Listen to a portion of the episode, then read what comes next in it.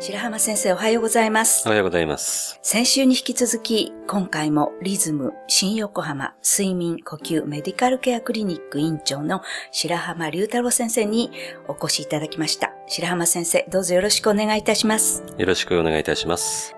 先週は夜間の睡眠中に起きる異常な行動について先生にお話しいただきましたけれども、今週は引き続きお尋ねしたいと思います。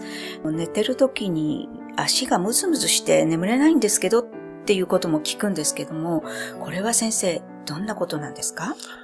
そうですね。まあ最近ある程度こう中高年の女性でですねええ、そのムズムズ足症候群と言われる状態が知られるようになってきたんですね。はい。で、まあこれ実はですね、直接その足にこう何かの病気を持っているというわけではなくって、感覚脳のですね、はいまあドーパミンと言われている働きの不安定さによってですね、まあ起きているというふうに言われるんですけれども、結構特徴的な症状はですね、はいまあ眠ろうと思ったらなんかこう非常に足にこう虫が這いずってるようなですね、変な感覚があるとか、うんあとはまあ足がつりやすいとかね。ええあとはまあ、そこまではっきり、まあ足というふうなことを実感されてなくても、はいもう熟睡感がないとか、はいまあそういうふうなですね、はい症状を訴えられると。実は、やっぱりあの男性よりも女性に多かったりもしますし、まあ40代以降に多いと。で、かつですね、まあ原因はいろいろあるんですけれども、はい。一つは、まあ、鉄というですね、赤血球のまあ成分ですね。はい。鉄が足らなかったりとか、はい。鉄のまあ代謝障害って言われているものによって、まあ貧血と一緒にこう出てくることが結構あったりしますね。そうするとはい女性に多いっていうのもわかりますね。そうですね。やっぱりはい婦人科系統の、あの、どうしても基礎の病気をお持ちだったりとかですね、はい肩月経とかですね、まうんあそういうことで、実はあ途中から眠れなくなってしまって、ともに足が不快な感じが出てくると。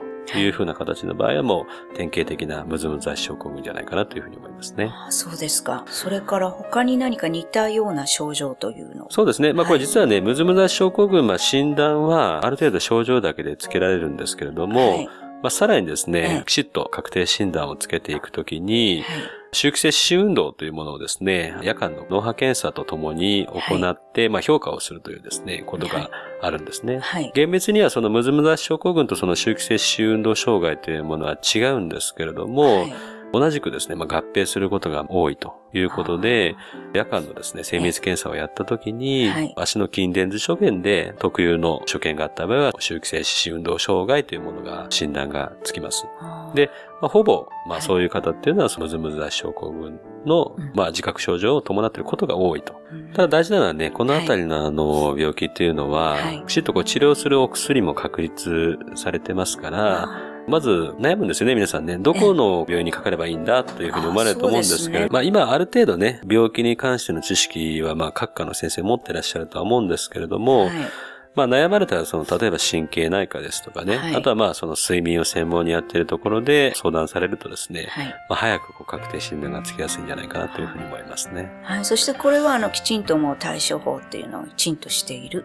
治療方法があるということですね。はい。それはいいですね。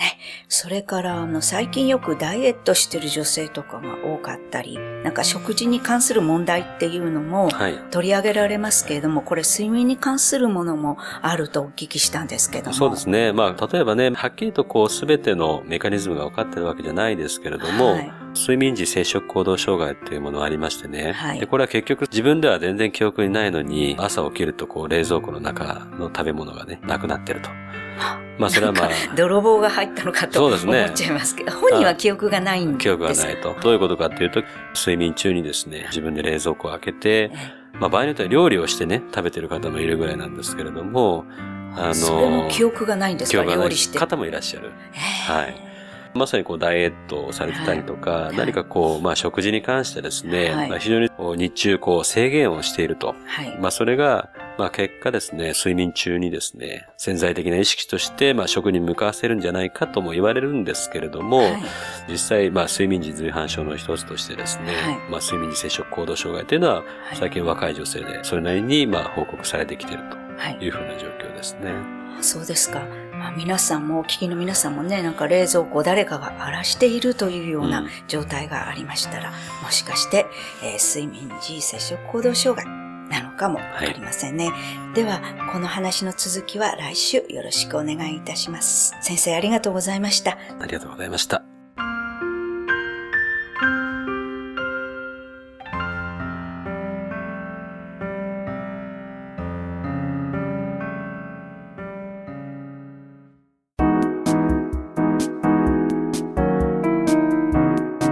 ここでパシーマファンクラブのコーナーです。このコーナーではキルトケットのパシーマをご愛用の方からのお便りをご紹介します。洗うたびに敷シーツのふかふかが増して気持ちがいいです。冬でも暖かく安心して眠りにつけます。お友達にも紹介したいです。ドイツに住む孫のためにベビー用の枕、ベストなどを送りました。おかげで赤ちゃんの頭の格好も良く、ミルクを飲ませる時にも愛用しています。お便りありがとうございます。パシーマの社長、架橋さんからは、ドイツでもパシーマが活躍しているようですね。今年は現地でも買えるようにと願っています。というメッセージをいただきました。次のお便りをご紹介します。パシーマ敷パッド、シングル、セミダブル、枕カバーを購入しました。どれも気に入って使っています。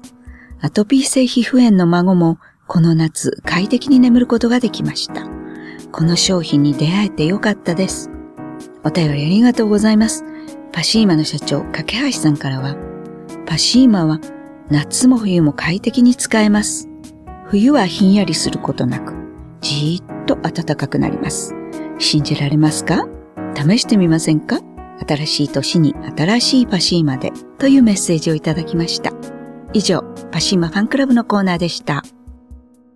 パシーマ。免疫力は深い眠りから。くるまれて眠るとすっごく優しい肌触りで気軽に洗えて清潔だし使ってみたらわかるから。抜群の吸水性と肌触りガーゼと脱脂綿のキルトケットパッシーマ詳しくはフリーダイヤル0120-28-8410 0120-28-8410